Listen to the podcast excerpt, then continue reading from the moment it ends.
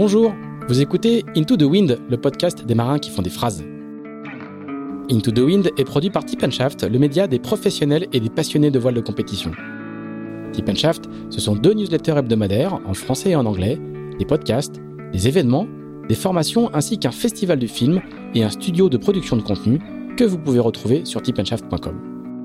Je suis Pierre-Yves Lotrou et je vous souhaite la bienvenue dans ce nouvel épisode d'Into the Wind.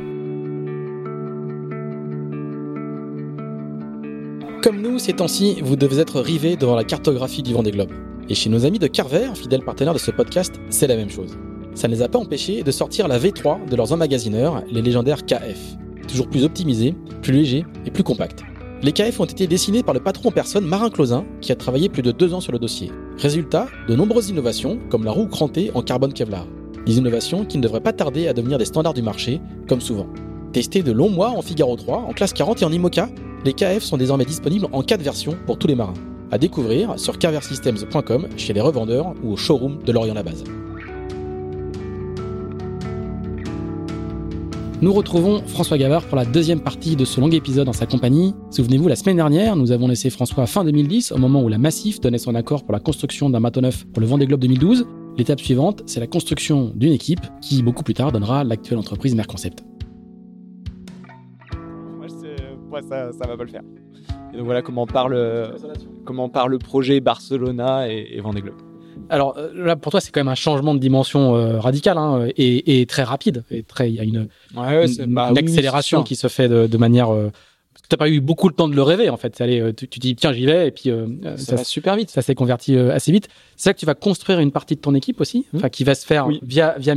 Une partie de ces gens-là sont toujours là aujourd'hui. Oui. quelques quelques, ouais. quelques, quelques-uns, comme euh, je pense à Antoine Gauthier par exemple. Mhm. Euh, quand on est figariste, on a un préparateur, euh, de- dans- Oui. pas forcément à plein temps en plus, dans le meilleur des cas. Et là, tout à coup, tu te retrouves à la taille d'un- autre projet, même si à Migège, comment tu vis cette, ce changement-là et, le, et le, le- le grossissement de, de, de, de cette partie-là du, du, du projet? Bah, comme on, on en parlait un peu au début, mais c'est aussi une partie du projet que je trouve hyper excitante. Donc voilà, partir d'une page blanche et se dire voilà, il faut créer une équipe, s'appuyer sur une équipe existante parce que j'avais la chance énorme de, de pouvoir m'appuyer sur toute l'expertise de, de Mère Agité. Mais voilà, fallait fallait construire malgré tout une équipe et donc euh, en effet appeler euh, appeler du monde. Une grosse partie en effet, tu parles d'Antoine, euh, Seb Gladu, euh, qui c'est qui est là dès le début.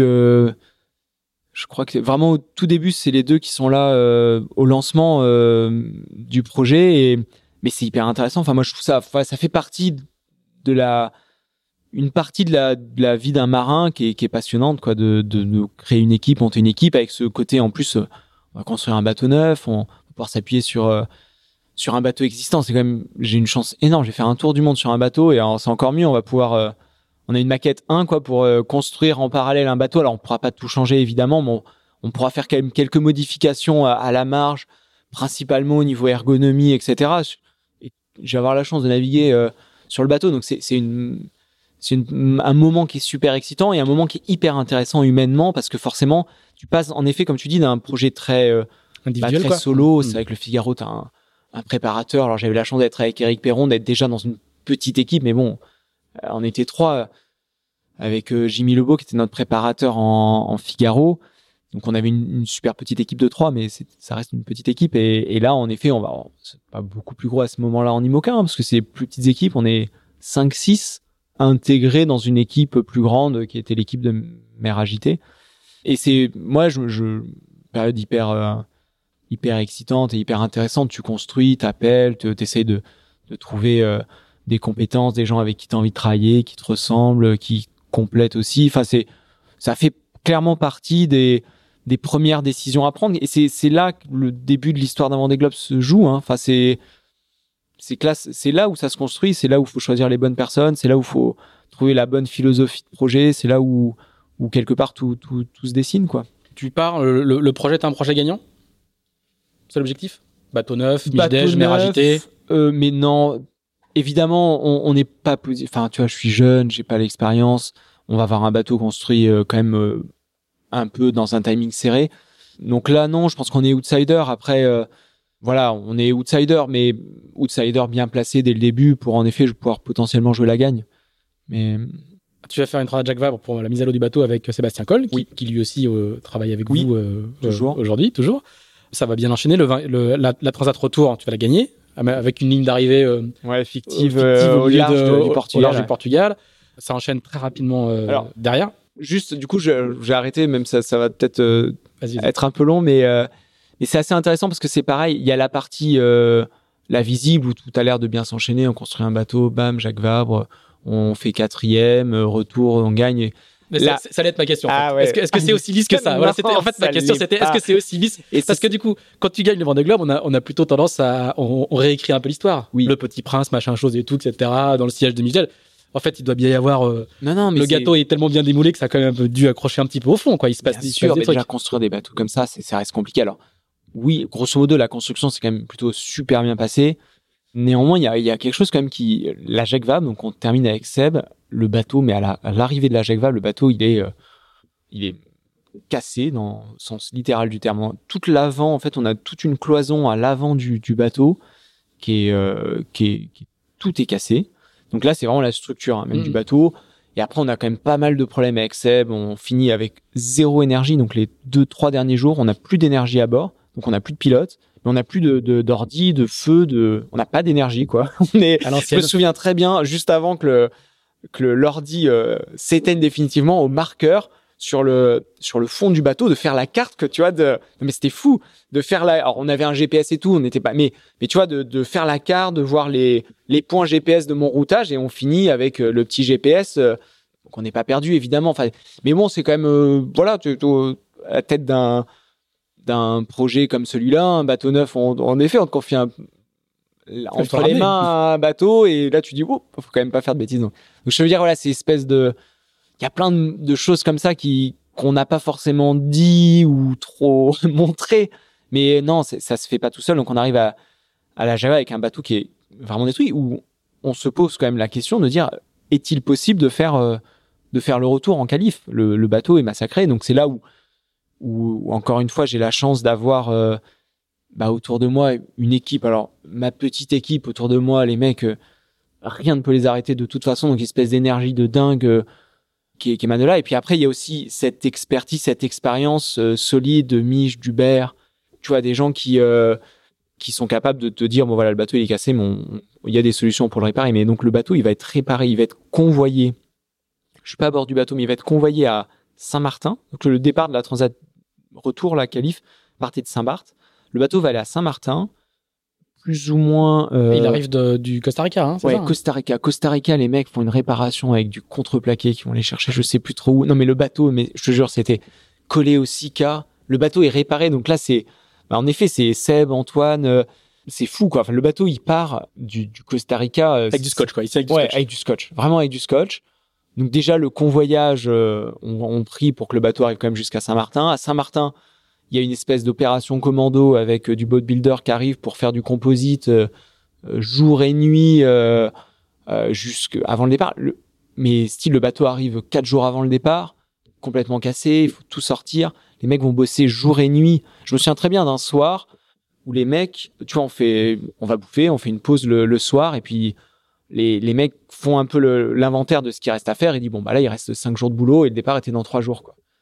Et je dis bah pas de problème. Et du coup moi dans ma tête je me dis bah c'est comme du coup c'est comme si je partais en course puisque si vous gagnez 30 secondes dans la réparation ça sera 30 secondes sur le sur la course. Donc euh, on est tous en course, nickel, c'est parti, tout ce qu'on peut gagner. Donc moi je suis nul en composite mais si vous voulez que enfin on va faire des quarts la nuit etc on va et les mecs, en fait, ça les booste parce qu'ils se disent, ouais, non, mais enfin, tu vois, ils se disent, ok, le- les 30 secondes qu'on gagne, c'est 30 secondes de gagner sur la course. Et il se trouve que, bah, qu'ils vont arriver à faire tout ça au lieu de le faire en 4 jours, ils vont le faire en, en 2 jours. Ils finissent les réparations, ça sèche.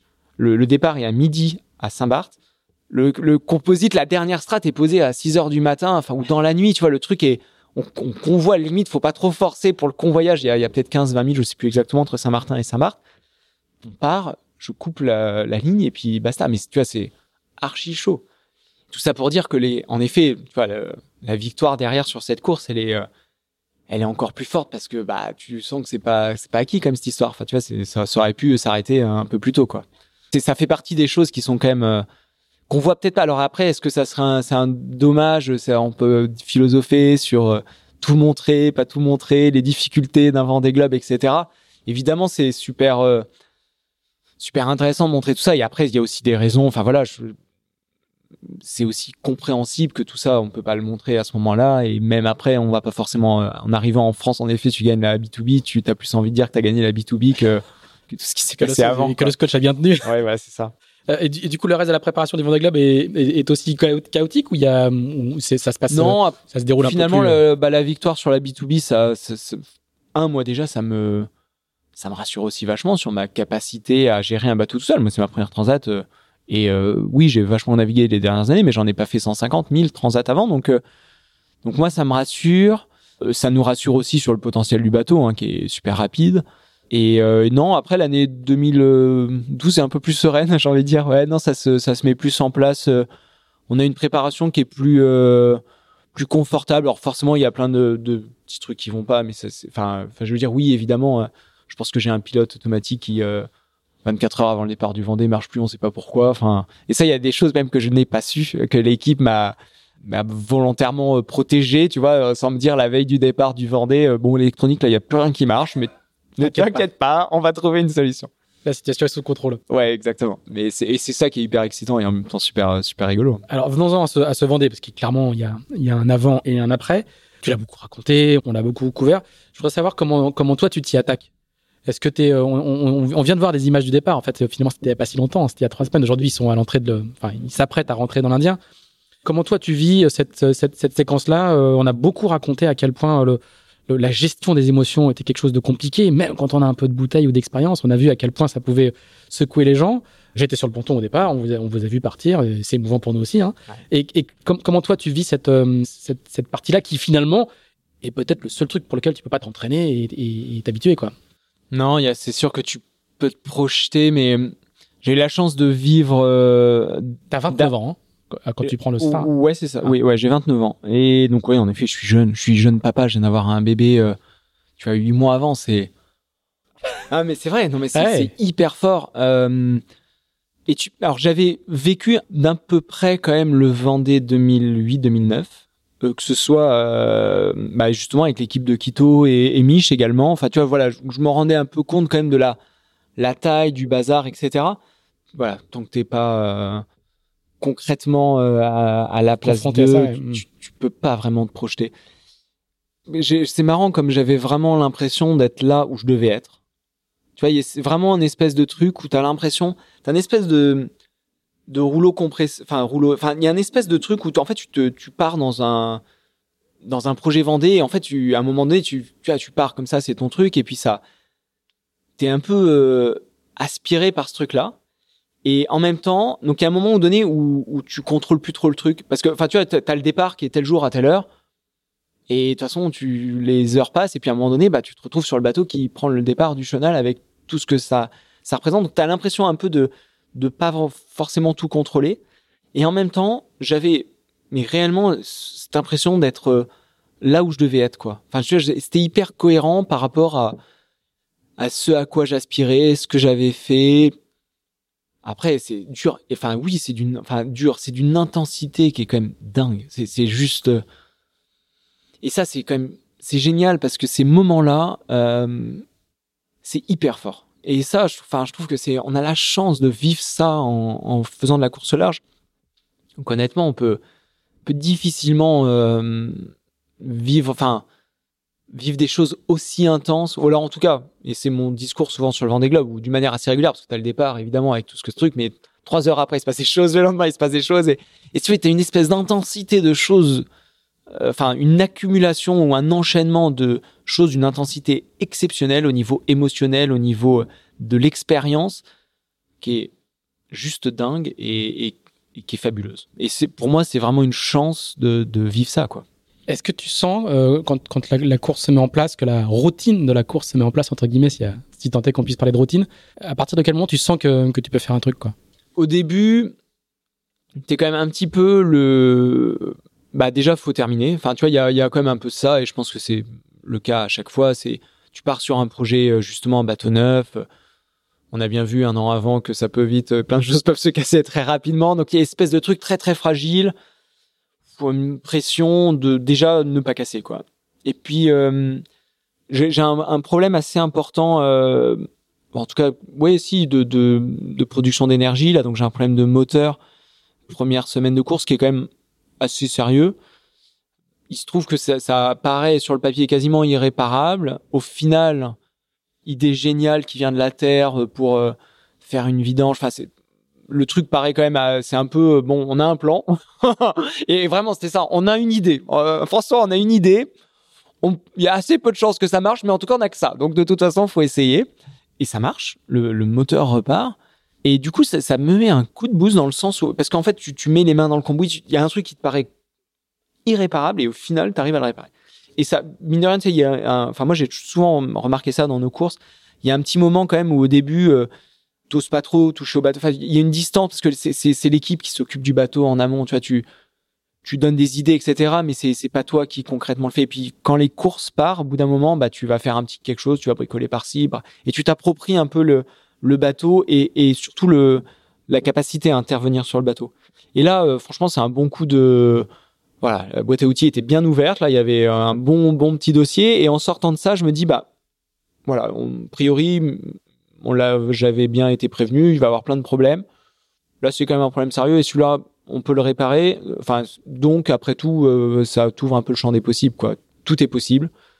Si j'ai réussi ça, je dois pouvoir réussir ouais. pas mal de trucs. C'est vrai, c'était vraiment ça. C'était me dire, bah, je, je, suis prêt. euh, Vas-y, envoie-moi le prochain challenge. Là, je suis prêt. Je, je suis, je suis chaud. chaud. Ouais, c'est, ça. Et Mais du coup, quand, à, quel, à, quel, moment la, la, la, la compétition, tu te dis, euh, tu, y a, y a... Bah, c'est à l'entrée dans l'Indien. C'est justement là, cette, enfin bientôt là, la période qu'ils sont en train de vivre actuellement euh, sur le Vendée, où quand même on se retrouve à l'entrée de l'Indien. Il y a un peu d'élimination qui se fait à ce moment-là. Beaucoup d'ailleurs, je crois, j'ai pas les chiffres, mais en 2012, il y a quand même euh, énormément d'abandon les dix premiers jours de course. Mhm. Et là, à l'entrée de l'Indien, on se retrouve, il y avait euh, donc il y avait Armel sur Bank Pop, il y avait Bernard Stam qui était pas très loin et Jean-Pierre Dick. Euh, je pense qu'on était quatre bateaux, mais assez vite là, on on prend un peu le, euh, on fait un peu d'écart avec avec Armel. Derrière, Jean-Pierre et Bernard ont des problèmes techniques, ils peuvent pas suivre la, cadence, et puis on, bah, on se retrouve devant avec avec Armel. Et puis là, voilà, t'es au premier tiers, moitié de course, mais bon, bah tu quelques favoris avaient été sortis du jeu. Je pense à Vincent qui avait tapé une ouais, bouée. Donc euh, bah voilà, t'es, puis bah t'es devant, t'es, t'es en tête ou deuxième. Enfin, on, on s'est passé le relais là quelques fois pendant toutes la, les mers du Sud et et tu te dis bien que bah que là t'es en train de jouer les, les premières places de fait de toute façon, en sachant que tu joues les premières places, mais il peut arriver que tu casses quelque chose aussi et que tu peux te retrouver dans la case abandon comme euh, plein d'autres de tes copains c'est ça qui est hyper dur sur le Vendée, c'est que tu passes de, je suis premier à potentiellement j'arrête tout. Enfin, il y a, une espèce de cruauté dans, dans, la course large d'une manière générale où il y a, t'es pas, euh, je suis devant, je peux gérer, temporiser. Oui, tu peux essayer de naviguer, peut-être prendre un peu moins de risques, etc. Mais grosso modo, la tuile, elle t'arrive euh, plus ou moins. Enfin voilà, faut pas faire n'importe quoi évidemment, mais grosso modo, la tuile, elle peut t'arriver que tu sois à 80% ou à 100%. Et d'ailleurs, dans les mers du Sud, il y a beaucoup. Euh, bah, je, j'entendais même euh, dans le podcast avec Seb Joss là il y a quelques jours où justement il dit bah il, à chaque fois il s'est fait avoir dans les mers du Sud parce Mm. que finalement il allait pas assez vite quoi. Vite. Et ça c'est un vrai. Alors c'est loin d'être évident, mais à un moment donné, il faut quand même euh, évidemment pas se mettre dans le rouge, pas pas se mettre euh, dans des situations trop difficiles, mais mais il faut quand même un peu attaquer quoi. Et c'est c'est et cet équilibre là, il est hyper Le difficile dosage. à trouver ce, ce dosage, mais il faut avoir un peu de chance et de réussite évidemment. Enfin, c'est pas, c'est pas simplement, euh, faut avoir de la chance. Enfin, je, évidemment. Alors la bagarre est fabuleuse. Hein. Euh, vous dites pas grand-chose. Hein. Il, y a, les fameux tout va bien à bord, alors qu'on sait que tout ne va pas, tout ne va pas si bien. J'accélère un petit peu. Hein, la, remontée de l'Atlantique se fait. Il y a, y a cette bagarre euh, jusqu'au bout. Et puis il y a cette arrivée euh, assez incroyable dans le dans le chenal, comme beaucoup d'arrivées devant des globes. Sauf que toi, on t'attend toute la journée et que le chenal est fer- enfin la sortie du chenal est fermée euh, parce qu'il y a, y, y trop de mer. Trop de mer. ouais. Il y a trop de mer. Même chose, est-ce que l'émotion de la remontée du chenal, bon, elle est écrasante, hein, on imagine bien, on le voit, euh, on le voit à ton, ton visage. Est-ce que tu peux nous la raconter Bah, de, de- de- de l'intérieur? Je, je dirais pas Pa- écrasante. Pa- Paradoxalement, elle est, Elle est- elle est- avec les conditions d'aujourd'hui, en fait, ça semble, ça semble encore plus incroyable. Juste en, moi, moi, en le racontant là Ouais. et en m'en souvenant, Ouais. ils auront. Je- je- ça va être très juste pour qu'ils aient la même arrivée, ce- celui qui va Ouais, gagner le Vendée Globe. Et du coup, ça paraît euh, encore plus incroyable aujourd'hui quand on le raconte. Oui, c'est sûr. C'est pas écrasant. Je, parce que c'est, quelque chose qui, qui va plutôt te, te porter. c'est d'une enfin je, sais pas si je vais pas ne pas pleurer en en Mm. parlant c'est c'est tellement fort c'est tellement fort c'est euh, et alors là tu vois je parlais d'espèce de tu t'appartiens plus enfin je veux dire il y a un il y a un truc où où tu te laisses porter par quelque chose qui te dépasse complètement. Et euh, et c'est vachement drôle parce que le t'es au centre du truc quand même et en même temps t'es euh, toi tu fais rien. Enfin non, je veux dire dans le chenal en tout cas Ouais, concrètement ouais. tu, tu fais rien. Je, je veux dire c'est que la magie du de, de l'instant est, est opérée par le public qui est là. Toi tu tu- t'es un peu couillon au milieu de ce truc là non mais je veux dire tu là à ce moment là tu fais un oui t'as fait euh, du job les enfin je veux dire euh, avant mais à ce moment là bam là, là tu coupes la ligne techniquement euh, en 30 secondes les mecs sont sur le bateau ils, ils, ils gèrent tout alors que ça fait depuis trois mois que tu gères tout. Enfin, tu vois, il y a une espèce de transition qui est d'une brutalité énorme. Et ça, c'est assez, c'est hyper sincère. Le, euh, je pense que certains disent oui, non, mais, euh, enfin, tu savais avant. Non, franchement, jusqu'à la ligne d'arrivée, je suis concentré. Je, je, je me dis, ça peut s'arrêter. Enfin, c'est pas du bluff, quoi. Je, je, jusqu'au dernier moment, évidemment, ta probabilité de gagner euh, augmente. Mais, mais pour moi, la probabilité d'avoir un gros pépin, elle, elle, elle est constante et pareil. Et, et donc voilà, donc jusqu'à la fin, je suis hyper concentré. Je me dis, c'est trop con. Enfin, il faut que, enfin voilà, il faut être concentré jusqu'au bout. Et du coup, la, la transition est, est, est super brutale entre. Pas de transition. Il y a, y a une, ouais, une pression énorme, dingue. Tout peut disparaître. Et tu coupes la ligne, et au moment où tu coupes la ligne, c'est bon. Donc il y a une espèce de soulagement. Donc toi, évidemment, tu es un tout petit peu fatigué quand même dans l'histoire. Quand même. Enfin, je veux dire, ça fait euh, quelques semaines que t'as pas beaucoup dormi. Et là, la nuit d'avant, encore moins. Donc tu es, fracassé de fatigue, faut quand même euh, dire euh, ce que c'est. On, le sait très bien et c'est aussi, enfin, je veux dire, dès que tu es un peu fatigué, tu vois euh, comment les émotions euh, sont c'est- c'est- ça va, voilà. Donc là, je pense que je, tu peux pas faire plus en termes de fatigue. Tu peux pas faire plus en termes de te faire un peu chambouler. Et là, une espèce de magie qui opère avec des milliers de personnes qui sont là et qui te font un, ouais, je, une espèce de, de communion humaine qui est juste dingue, qui est en effet de nos jours euh, de l'année 2020 que, qui nous manque un peu ces moments. Enfin, tu vois, je suis pas un grand, euh, je suis, je suis, je suis pas, je, je vais rarement dans, enfin, pour pas, pas dire quasiment jamais, tu vois, dans des concerts, stades de foot ou des, mais voilà, c'est sûr que quand il y a quand même des milliers de personnes qui se retrouvent à des endroits, il y a, il y a, il y a une certaine magie qui opère, qui, qui nous manque cruellement en ce moment. Et, et là, il y a, il y a une magie, euh, c'est, c'est, c'est, c'est juste, euh, c'est juste dingue. Et, et c'est, c'est fabuleux. derrière, ça, ça enchaîne. Enfin, le, les- le, jeu médiatique se met en place. euh, Il y a une autre forme de pression qui se met, qui se met en place, euh, qui vous aspire aussi et qui doit Mhm. pas être facile aussi à vivre parce que la transition, comme on vient de le dire, elle est, elle est rude. Euh, toi, depuis cette époque-là, tu es très médiatisé. Comment, comment tu le vis à ce moment-là et comment tu apprends à le gérer et, euh, et, et à le vivre encore aujourd'hui? Je veux dire, Ouais, non, c'est, c'est la, la transition, en effet, là-dessus, le, moi, ma, ma, ma vie, ma façon de faire du bateau, de mener projet, a pas beaucoup changé entre avant et après. Par contre, en effet, la perception des autres vis-à-vis de toi, elle, elle change énormément et d'un coup, et en tout cas vis-à-vis du grand public. Et c'est sûr que j'étais absolument inconnu euh, avant le Vendée, à quelques, enfin, je veux dire, à part dans le petit milieu de la course au large ou de la voile olympique ou je ne sais quoi, mais et auprès de ma famille et de mes copains, mais c'est à peu près tout. Et, là, du jour au lendemain, en effet, tu, bah, les gens te, te reconnaissent dans la rue, t'arrêtent. C'est, c'est, c'est assez, assez troublant et en même temps, euh, bah, tu comprends, enfin, ouais, tu comprends que c'est comme ça, quoi. Et, et par contre, et ça, je le dis et je le redis, et c'est extrêmement positif et bienveillant. C'est une notoriété hyper positive. Euh, je oui, pense on t'embête pas. mais non, pas les gens, les gens de, qui s'arrêtent, ils, il y a pas de paparazzi, quoi. non, c'est que encore. des gens, c'est que des gens qui sont hyper bienveillants, c'est que des gens qui sont, je veux dire, c'est bête à dire, mais soit c'est des gens qui ont, qui ont vécu quelque chose de très fort avec toi aussi, qui ont vécu de belles émotions, qui étaient justement là à l'arrivée, soit physiquement, soit devant leur télé, qui ont vécu un bon moment, qui ont souvent du respect. Donc, euh, quand les gens t'arrêtent dans la rue, quand ils te, en général, alors, ce qui veut pas dire qu'il y a pas des moments où t'as en- t'as envie d'être euh, tranquille, parce qu'il y a des moments où t'as une espèce de devoir quelque part de continuer à, à donner mais il y a des et alors il y a des moments de représentation où c'est normal tu vois tu vois, en tant que même d'un point de vue très professionnel tu es sponsorisé donc euh, c'est normal. Mm. Tu, tu dois rendre euh, tout ce que tu as eu et, et donc tu as, un public et, et il faut euh, auprès des là massifs de des, des sociétaires, des salariés, c'est normal. Tu dois tu dois donner tout ça et donc il y a des moments très officiels où où il faut répondre aux questions, etc., partager et ça c'est normal. Après, il faut aussi comprendre qu'il y a des moments où tu peux passer une journée de 10 heures à bosser, euh, réunion compliquée, justement où tu as fait 10 heures aussi à, à répondre à, à du public, enfin peu importe, et qu'à un moment donné tu sors de tout ça et que tu es au, au supermarché et que tu achètes tes trucs. Et, et là, des fois, c'est un petit peu, c'est pas Mm. forcément simple parce que tu as envie de donner, mais à un moment donné, tu, tu peux plus donner. Enfin, tu sec. vide, quoi. Mm.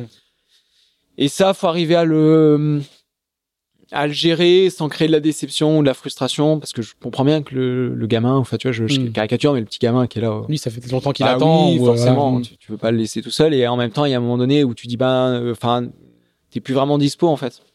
Donc il y a ça à gérer mais mais grosso modo ça, ça se passe quand même plutôt très bien et, et oui, il y a une autorité mais elle est hyper elle est gérable quoi. Enfin je veux dire c'est ça se Allez, c'est- Faut un peu elle est forcément relative par rapport Voilà, à, à faut- beaucoup de sportifs, mais dans le monde de la voile, Oui tu- oui, tu- mais tu- t'organises, euh, il y a des choses que tu fais un peu différemment et tu t'organises et en effet, faut un peu s'adapter, il faut revoir un peu certaines choses etc. courses Mais supermarché, mais à l'ouverture. ouais, tu trouves le, c'est ça, ouais, non, tu trouves le bon moment, non, tu vois. y- Bref, ça se, ça se gère. Je, il y a un truc tout bête, technique un peu tout bête, mais que je comprends hyper bien. C'est, tu vois, par exemple, quand j'a- j'allais à Paris, euh, et j'y vais régulièrement, quand j'allais à Paris pour la Massif, bah, souvent, au début, j'y allais euh, avec mes fringues Massif. Et en fait, je me rends compte que, à partir du moment où c'est, une espèce de, de costume, quelque part, qui, c'est comme si ça, ça te mettait dans la personne, euh, où t'es dans ton job, et donc, du coup, dans le train, où les gens, ils viennent te voir et, et Il dit ça a peut-être me dit quelque chose. Ah Ouais, oui, l'autocollant alors, massif, déjà, donc alors déjà, t'augmentes forcément euh, de manière très très forte que les gens comprennent qui tu es ou ça les rassure. Et puis surtout, je pense que ça leur donne un espèce de, ils se, c'est plus facile de, enfin, tu vois, de, de, de venir te voir et de te prendre une partie de ton temps, de ton énergie. euh. Alors que déjà, tu, si t'es en, en neutre, tu vois, c'est plus dans ta vie perso. Ils savent pas si tu Mhm. vas euh, à Paris euh, pour euh, voir ta sœur ou si tu vas à Paris pour euh, Massif. Tu vois ce que je veux dire? Donc il y a, il y a, c'est c'est tout bête, mais mine ça, ça, ça, ça facilite un peu déjà les choses. Et puis après, ça se, ça se gère bien et c'est hyper positif, hyper bienveillant. Et, et quelque part, ça te permet aussi de faire tellement de belles rencontres. Il y a tellement de belles histoires. Il y a tellement de, je parlais vachement du, sens de la course au large, qui est quand même quelque chose de, très central pour moi aujourd'hui. Enfin, on, on peut pas, à mon sens, faire de la course au large que pour soi. En tout cas, c'est c'est pas ce que je veux faire. Et et je me suis rendu compte à ce moment-là, enfin, quand j'ai commencé à faire du Figaro, quand j'ai commencé à faire de la course au large professionnelle, de en fait ce que tu apportais à la société, quoi. Il y a vraiment, il y a des gens que ça, euh, tu leur apportes quelque chose. Et ça, mine de rien, c'est hyper euh, valorisant parce que tu dis, bah oui, ce que je fais, tout le travail, toute l'énergie que tu mets dans ces projets voiles, ça permet à des gens de, euh, ouais, de voir la, enfin, de passer un bon moment, de vivre une émotion, de vivre. Et ça, je- pour moi, c'est quand même, euh, bah, ce mine c'est le truc le plus important. Enfin, bien plus important que de gagner des courses. Enfin, c'est si euh, tu suscites chez des gens euh, un petit déclic qui les font avancer, qui les font même euh, c'est fou le nombre de messages évidemment de gens qui sont là bah oui grâce à ça euh, j'ai je me suis lancé dans telle chose j'étais malade et ça m'a permis de tenir. Enfin tu vois c'est c'est hyper fort et pour moi c'est c'est c'est le pourquoi qu'on a la chance d'avoir le Vendée Globe et d'avoir enfin d'avoir cette course d'une manière générale la course large. Et et c'est un vrai rôle dans notre société Alors, on, on- on va passer à la séquence suivante. Le, le- le temps file. hein. Je- je- nous nous n'allons pas tenir le Euh, timing ouais. initial. François, Je ne regarde pas ta euh, montre. non je regarde pas Ne regarde pas ta montre. on va finalement, j'ai pas encore 40 ans, mais Écoute, ça va, ça va durer un peu. Je, je en fait, profite. je suis bavard ou euh, Un petit peu, un petit peu. Donc, mais c'est bien. C'est bien. le jeu. Tu Ouais, m'as dit d'être bavard, donc. C'est bien. Tu vas enchaîner avec une route du Rhum victorieuse, mais il y a déjà un projet de, de trimaran Oui. ultime.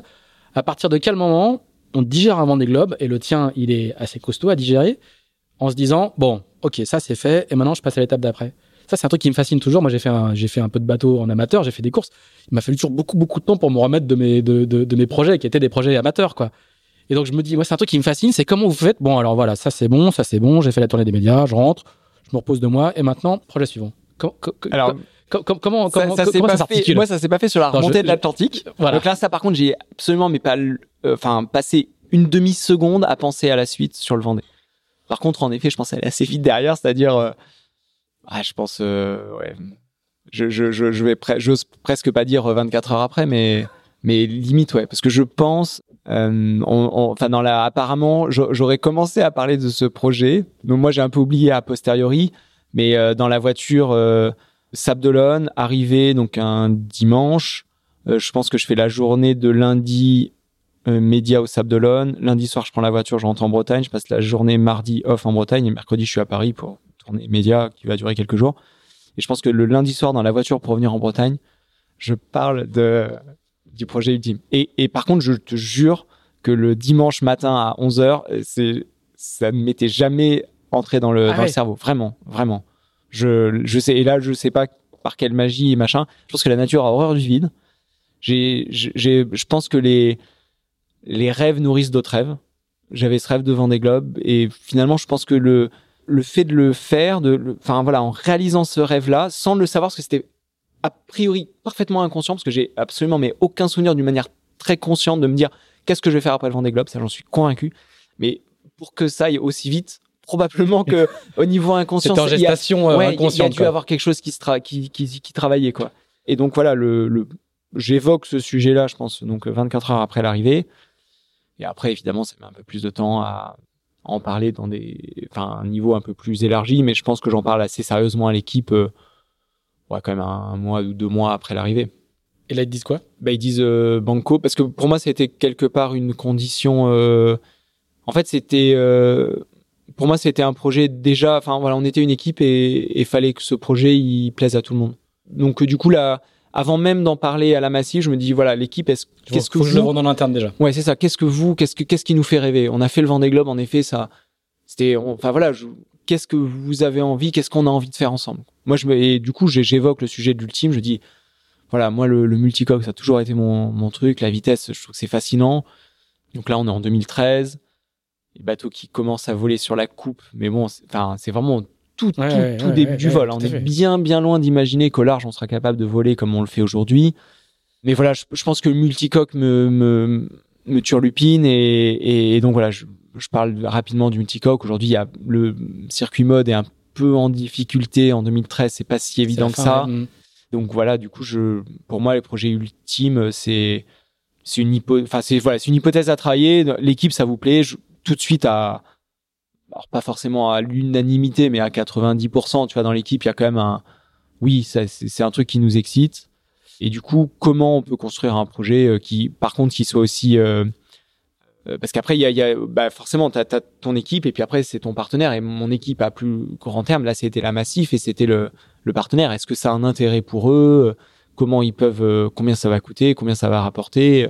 Et que toi qui fais la vente, entre guillemets C'est toi qui ouais. fait, qui construit le dossier, c'est toi qui fait le PowerPoint et euh... Ouais, bah avec l'équipe à l'époque, euh, donc c'est Tiffen Champon qui euh, qui m'épaule sur ce projet-là.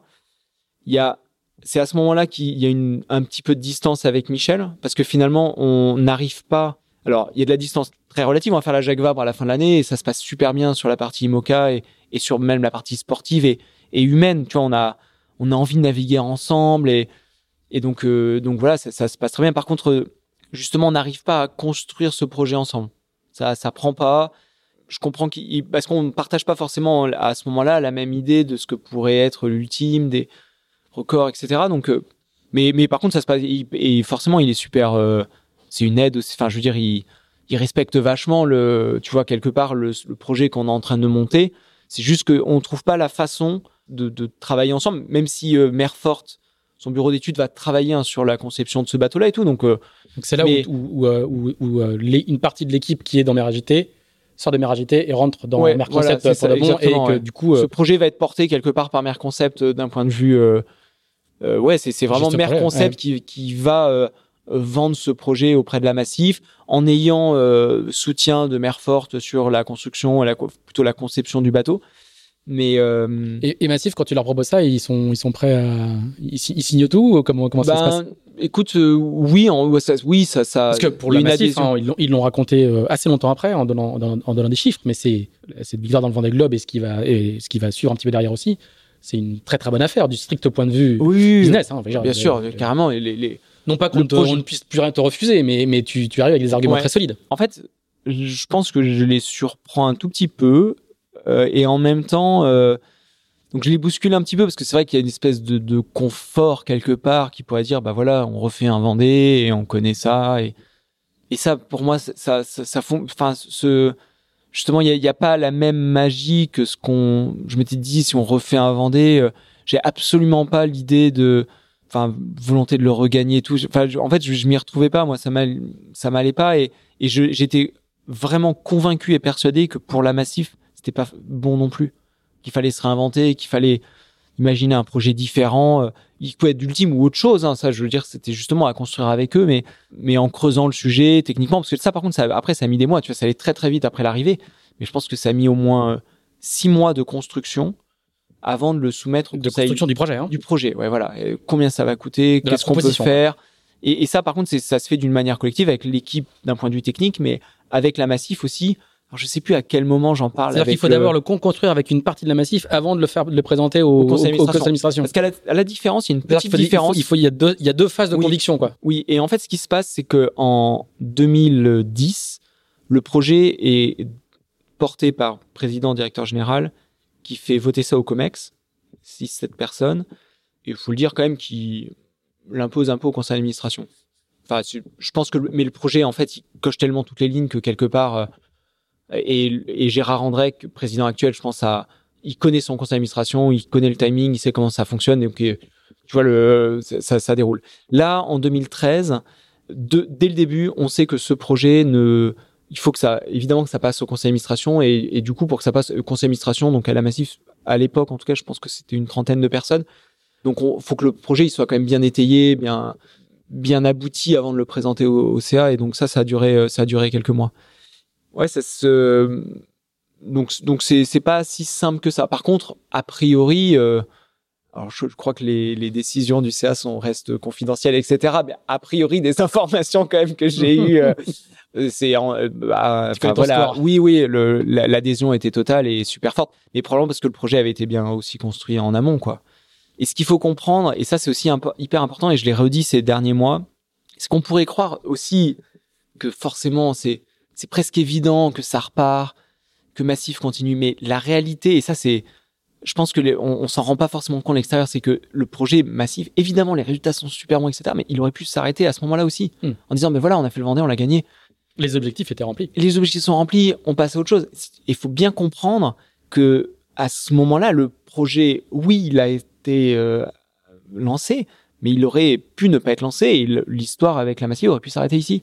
Et, et dans l'histoire, à obtenir, à, atteindre les objectifs définis du premier coup, il y a peut-être un risque. Non mais carrément. Euh, plutôt, plutôt, que de pas les atteindre, et du coup de faire une deuxième campagne pour les atteindre. Donc c'est et ça c'est quand même hyper important parce que après et, et même tu passes au CA, le CA le lance, tu signes des contrats, tu lances les trucs. Le nombre de fois dans la vie de, de ce projet, alors entre 2010 et 2012, grosso modo, il y a quand même eu assez peu de, enfin, de toute façon, ça s'enchaînait et ça s'enchaînait après, à partir de, début 2013 jusqu'à juin 2020, euh, le nombre de fois où le projet aurait pu s'arrêter, même si les contrats étaient signés, etc., c'est fou, c'est dingue, c'est dingue.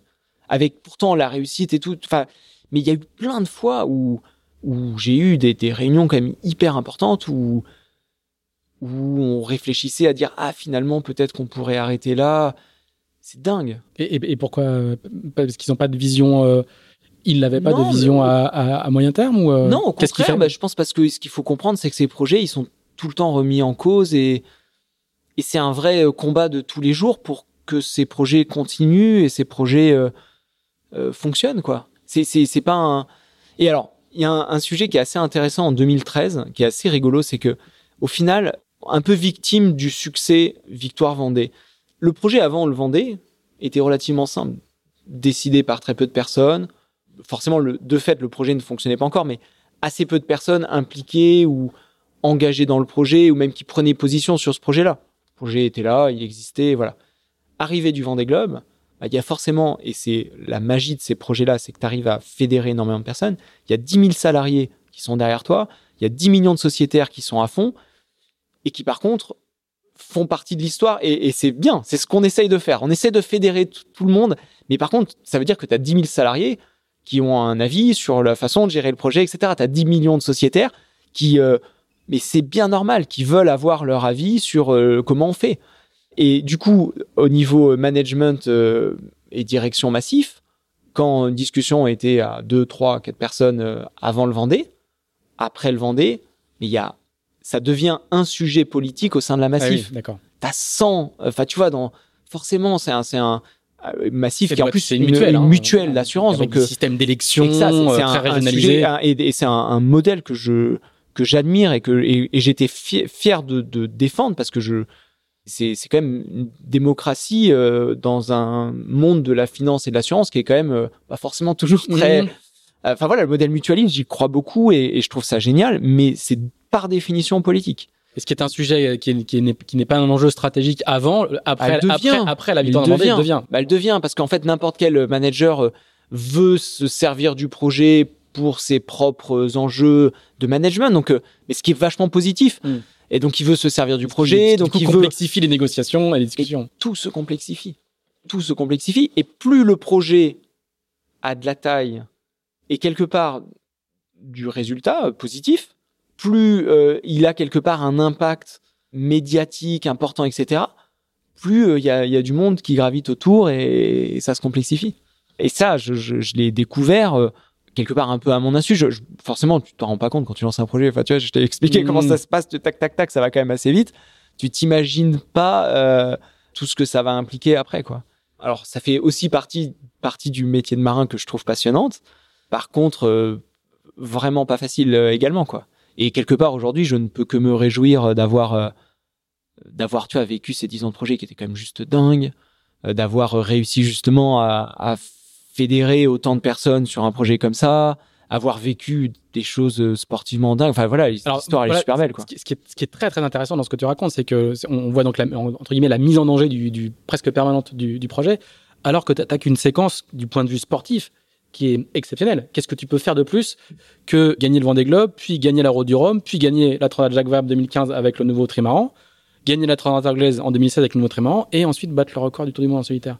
Qu'est-ce qu'il faudrait de Ouais. plus à Massif pour euh, mais, mais on, le sait, solidifier le on sait très bien, et ça, c'est la course large que la, la performance sportive, évidemment, elle aide et contribue parce que si j'avais pas gagné euh, le championnat de France en 2010 ou fait deuxième de la solitaire, probablement que ça aurait été peut-être plus compliqué Mm. de vendre un projet Vendée. J'ai pas gagné le Vendée, est-ce qu'on aurait pu vendre un projet ultime? On n'en sait rien. Mais évidemment, les résultats sportifs aident. Mais c'est pas, ça fait pas tout. Et ça, on le sait Mm. très bien. Tu le sais très bien que au Mais- départ mais du Vendée, il y sauf a. que là, il y a une séquence exceptionnelle. Ouais, ouais, mais oui, c'est ça. Mais Je, je dis pas ça pour flatter, hein. non, c'est- non, mais c'est carrément. juste, euh, mais non, mais je suis, factuel. je, je, je, je, je suis d'accord que la, enfin, moi, la séquence sportivement, c'est, c'est juste génial. Mais c'est pas ça qui, euh, malgré tout, qui rend les, les choses euh, acquises et, et heureusement, enfin, quelque part, c'est, très bien. Mm. Et je pense qu'on est, enfin, et en effet, les, même si de l'extérieur ça paraît très solide, c'est extrêmement fragile. pour revenir sur la partie, euh, la partie sportive et, et- et gestion de projet, cette séquence-là, du coup, qui du coup sportivement est exceptionnelle, cet enchaînement presque implacable pour, pour tes concurrents, comment toi tu la vis? Est-ce qu'il y a justement, tu la vis comme une séquence où, où tout s'enchaîne parfaitement Ou alors est-ce que, comme dans la Jacques Vabre, où, euh, où tu, euh, tu finis euh, avec des bouts de contreplaqué pour ramener ton bateau, il y a, euh, c'est beaucoup plus dans la douleur que ça? Parce que là, quand tu le. oui, quand- quand for- toi, tu- non, mais tu prends le- forcément, c'est, pas si on simple y- que ça. On, y- on imagine bien, mais, oui, oui, mais c'est pas si simple que ça. La Jacques Vabre, la première Jacques Vabre avec Pascal, euh, le bateau, il est à moitié écoulé. À un moment donné, on remplit le bateau, euh, on n'a plus d'électronique au large du Portugal, ça dure quand même 10 ou 12 heures, on n'a plus, on n'a plus rien. Il y a eu des soucis, il y en a eu plein. Mais quelque part, j'aurais presque envie de dire, mais c'est normal. Enfin, je veux dire, c'est, la course au large. De, toute façon, c'est pas simple, c'est pas facile. C'est dit, enfin voilà, t'as plein de soucis, t'as plein de problèmes, mais mais grosso modo, en effet, ça s'enchaîne plutôt bien et, et en tout cas, ça, moi, je m'éclate à faire ça et, et je pense que toute l'équipe, on prend énormément de plaisir à construire et développer ce bateau. C'est, ça, ça reste quand même quelque chose de, de dingue et de fabuleux. la, la- le record du Tour du Monde, pardon, je vais, je vais y arriver, avec une arrivée à, la- à Noël 2017, 17. voilà. Là, on, découvre, euh, je sais pas si, si c'est une facette du personnage, mais justement, comme on a une séquence de l'extérieur euh, très très fluide, avec un enchaînement euh, assez euh, virtuose des, des victoires, et puis euh, de l'extérieur aussi, ce qui est assez frappant, c'est la capacité à enchaîner et, et d'être dans le bon rythme. C'est-à-dire, euh, euh, je vais lancer le bateau à ce moment-là, donc du coup, il sera prêt suffisamment tôt pour cette course-là, puis du coup, pour celle d'après qui est encore plus compliquée, bah, le bateau sera bien rodé, etc. Cette, euh, ce sens du timing, qu'on peut expliquer euh, souvent a posteriori. Sur le, le, Tour du Monde, par contre, on découvre une facette, notamment quand tu la fameuse vidéo dans les glaces où on voit à quel point, malgré la facilité apparente, on est quand même dans le dur. Il y a aussi, je trouve, sur le Tour du Monde, euh, on montre à quel point le niveau d'engagement que c'est, au sens euh, littéral du terme. Parce que on a souvent dit ou on a pu lire que hum, tu donnais une, une, une apparence de facilité, mm. ce, que, ce que les chiffres donnent de manière un peu, un peu, un peu sèche. Et là, en fait, on voit à quel point, eh ben oui, bah, aller faire, aller faire le, le cacou au milieu des icebergs euh, sur un bateau comme ça, eh ben c'est, c'est un engagement très très fort, quoi. Et pour moi, cette, si tu as perçu cette différence, c'est uniquement et simplement euh, par l'exercice du record qui te permet de communiquer en direct sur certains sujets mm. Pourrais pas te permettre de faire en course.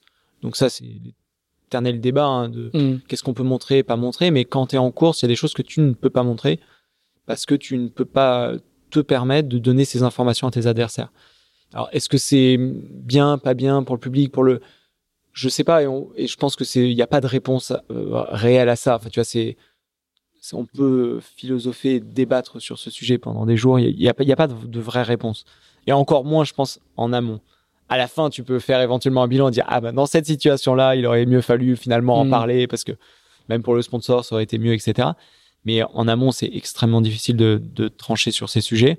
En revanche, sur un record, et moi, c'était clairement le et une de mes volontés aussi hein, de faire un record. C'est un exercice nouveau pour moi. J'avais absolument jamais fait de record, et je trouvais intéressant d'être dans cette démarche-là où euh, un, alors sportivement parlant, tu ne faisais, tu n'essayes pas simplement. Oui, évidemment, c'est extrêmement difficile, mais de juste gagner euh, et faire devant le second, t'essayes de faire du mieux possible. Et c'est comme ça que j'ai abordé ces, ces, ces records. Hein. Je, je ne cherchais pas, et ça, c'était dans le cahier des charges dès le début, même si, euh, évidemment, un record, euh, tu essaies de le battre d'une seconde, hein, c'est le principe de base, mais, mais la philosophie dans laquelle euh, j'étais, je, je voulais essayer de faire du mieux possible, de ce que j'étais capable de faire à l'instant T sur un bateau à voile. Et ça, je trouvais cet exercice intéressant, et finalement assez épuisant aussi, hein, parce qu'il n'y a pas de limite, finalement. Enfin, tu, tu peux toujours faire mieux. Et ça, c'est passionnant. Enfin, c'est le, le sport et le haut niveau. Et voilà, il y a une espèce de recherche d'absolu que je trouve hyper intéressante. Et en termes de communication, ah ouais, ouais beaucoup. Par contre, euh, je, je, ah ouais, vraiment, non, c'était une super expérience, mais je pense qu'elle est complémentaire de la compétition. Enfin, pour moi, c'est difficile. Je trouve ça dommage de faire que de la compétition, de ne jamais avoir fait cet exercice du record. Et par contre, l'inverse est aussi vrai. C'est difficile de faire que des records et jamais euh, te confronter en, au même moment, même heure, avec le même bateau. Euh. La même météo. Donc, euh, donc voilà, c'est hyper, enfin, je trouve que c'est très très complémentaire. Et de la même façon, je suis évidemment passionné par ces bateaux euh, open à développement et c'est extrêmement intéressant de faire de la one design de temps en temps pour être sur la même ligne de départ avec le même bateau et et voilà et arriver à, développer ça. Et mais pour moi, tous ces exercices différents sont super complémentaires et et voilà, il faut essayer juste de, de bien faire les choses. Et, par contre, dès le départ, je m'étais dit sur ce record, ça me coûte rien de partager ce que je vis et, d'essayer de le partager d'une manière la plus euh, sincère et réelle. Euh, voilà, les difficultés auxquelles tu es confronté que tu ne peux pas faire en course. Et, je trouvais cet exercice aussi intéressant parce que j'avais envie de montrer euh, bah, quelque part un peu d'une manière parce qu'en effet on me l'a beaucoup reproché de dire bah oui mais pourquoi tu t'as pas parlé de ça pendant le Vendée? Bah, en parler mm. Armel il est juste à côté il, y a pas besoin de savoir qu'il y a ça enfin je veux dire c'est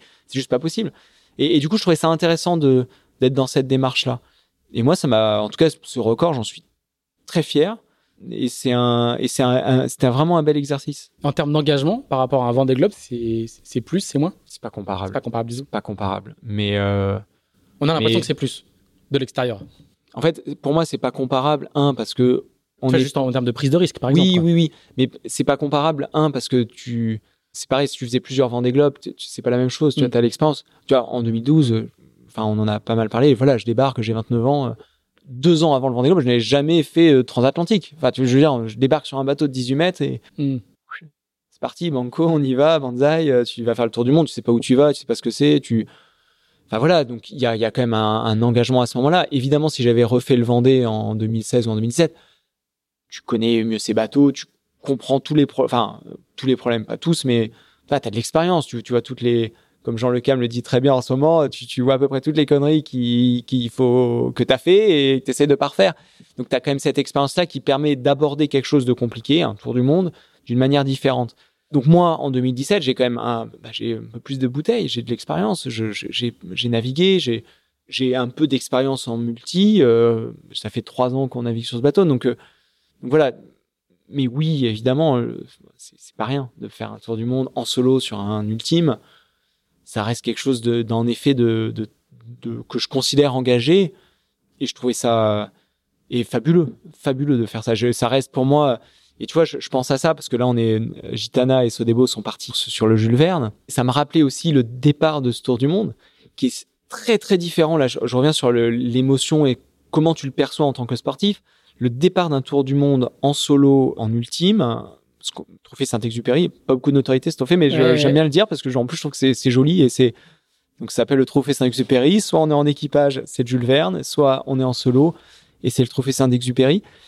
Et euh, le départ d'un trophée comme, ce, comme celui-là est très différent d'avant des globes. Il y a absolument pas ce truc dont je parlais où tu as à un moment donné tu tu te fais porter, tu sais que tu pars à telle heure, tel jour, et puis ton équipe de toute façon elle te met le bateau. De toute façon, si tu veux pas larguer les amarres, ton équipe elle va te les larguer, elle va te mettre.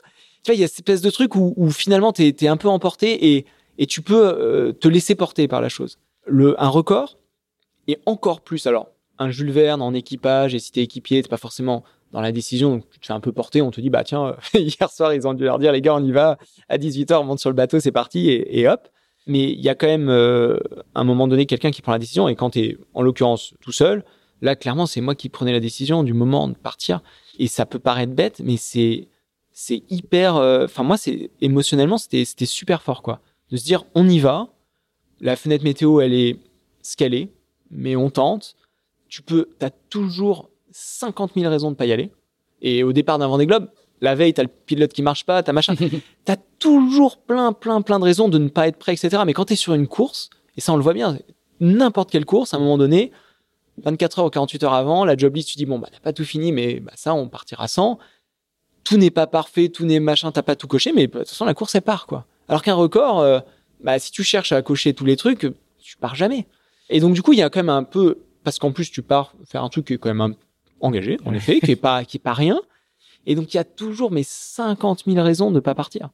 Et c'était vachement différent. Et j'en ai un tout petit peu parlé là au départ du Vendée justement, parce que le dé alors le départ euh, du Tour du Monde donc euh, en 2017 à Port-la-Forêt, il y a 20 personnes, 30 personnes mm. sur le ponton. Ça ressemble plus au, euh, départ, du Vendée, 2020.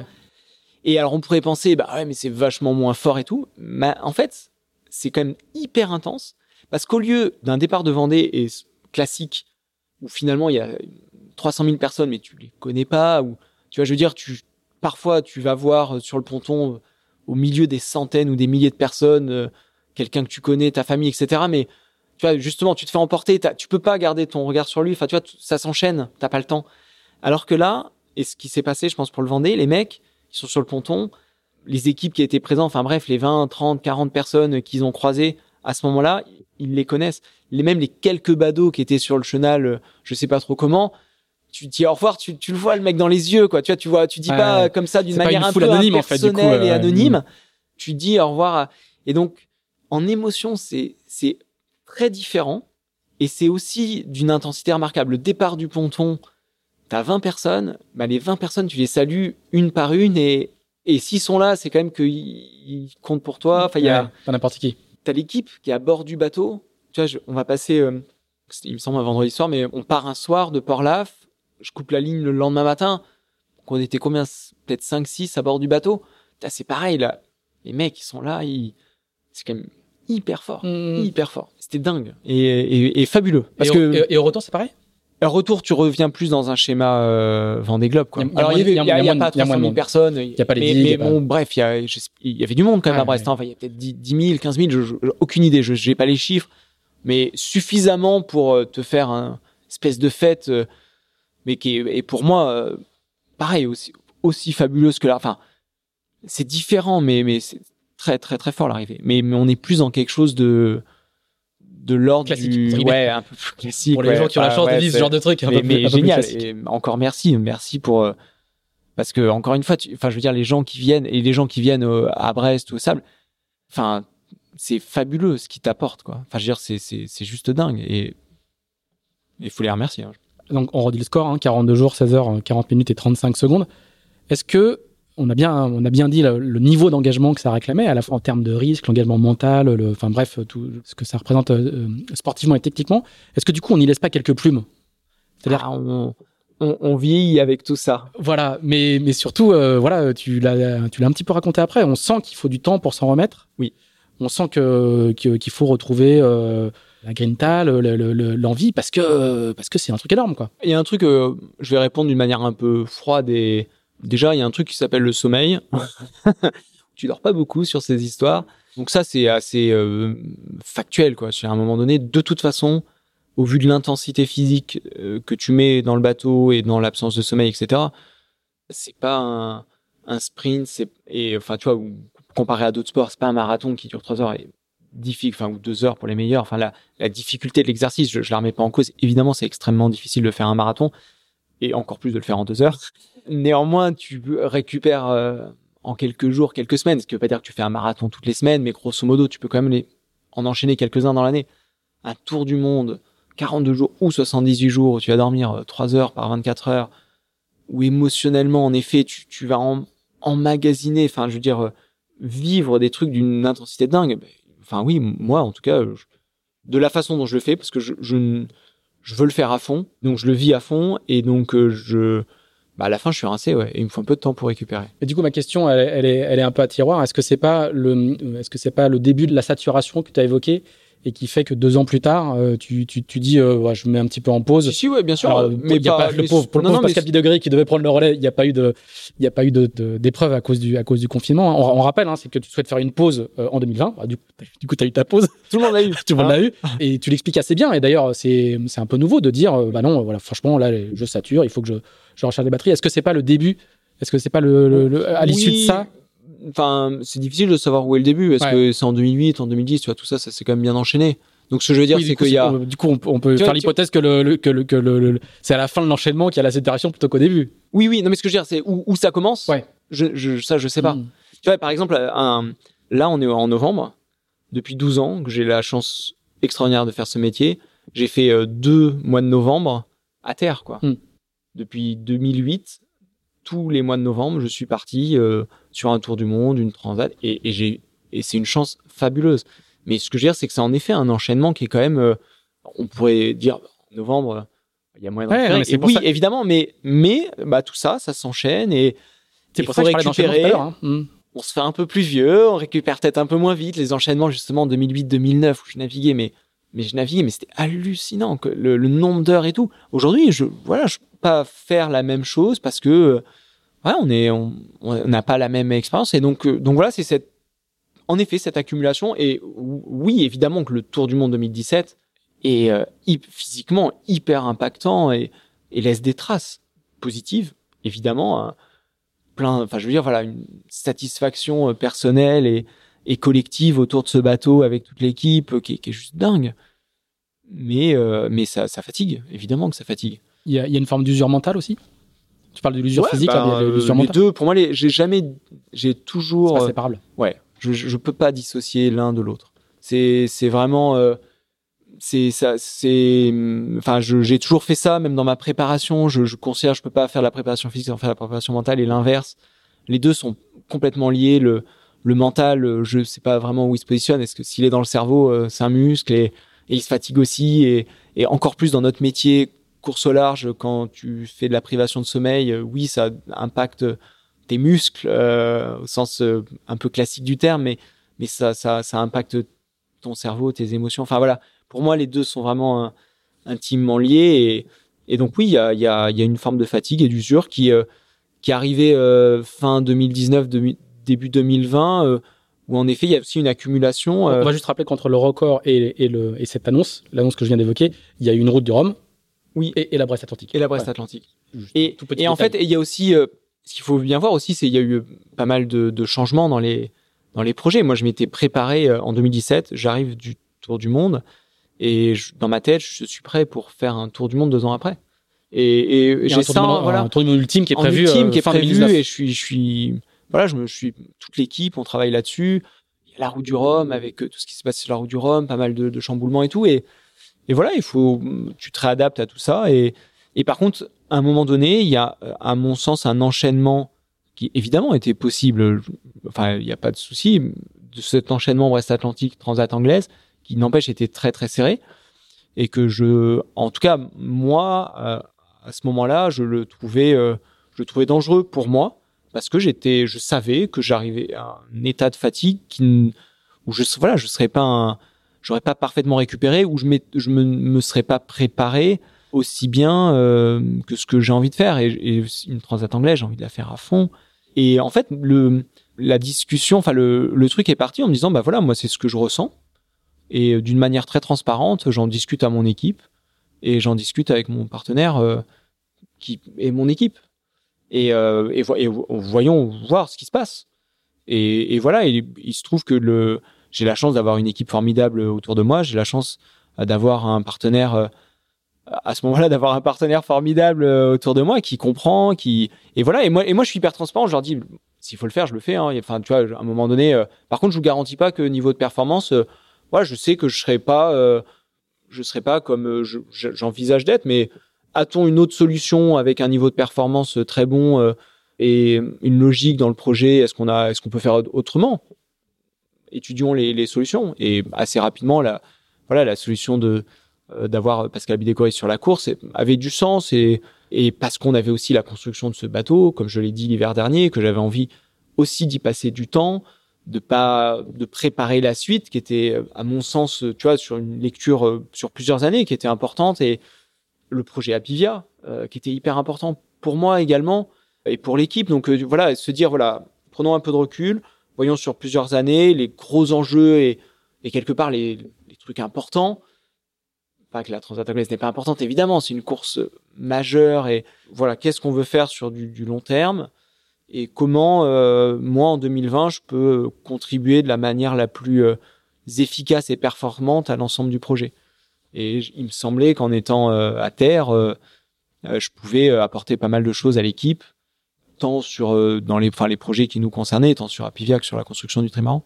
Alors du coup, tu vas avoir une année 2020, effectivement, qui, qui j'espère, chamboulé. T'as permis de te ressourcer euh, physiquement, en tout cas. Ouais. Euh, et en même temps, c'est une année où tu perds, effectivement, euh, enfin, le, le, partenariat avec oui. Massif euh, s'arrête.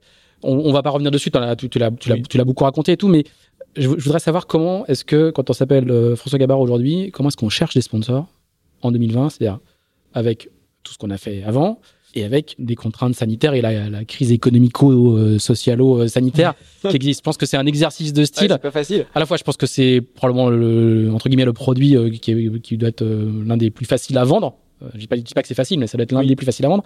Et en même temps, dans des circonstances particulières. Donc, comment est-ce que tu, comment est-ce que tu vends ton, ton projet? Alors, nous, on, on a tous fait des PowerPoint pour euh, faire des petits projets de, je sais pas, des mini transat, de classe 40, de transquadra, que sais-je. Et là, toi, t'arrives, tu, comment, comment, comment tu fais? Alors comment on... Et c'est ma dernière question, je précise. Ça marche. comment on fait? Moi, le, la, la, question, en fait, elle, elle est d'abord, on repart à zéro. Voilà, on a la chance d'avoir la construction du bateau qui est maintenue.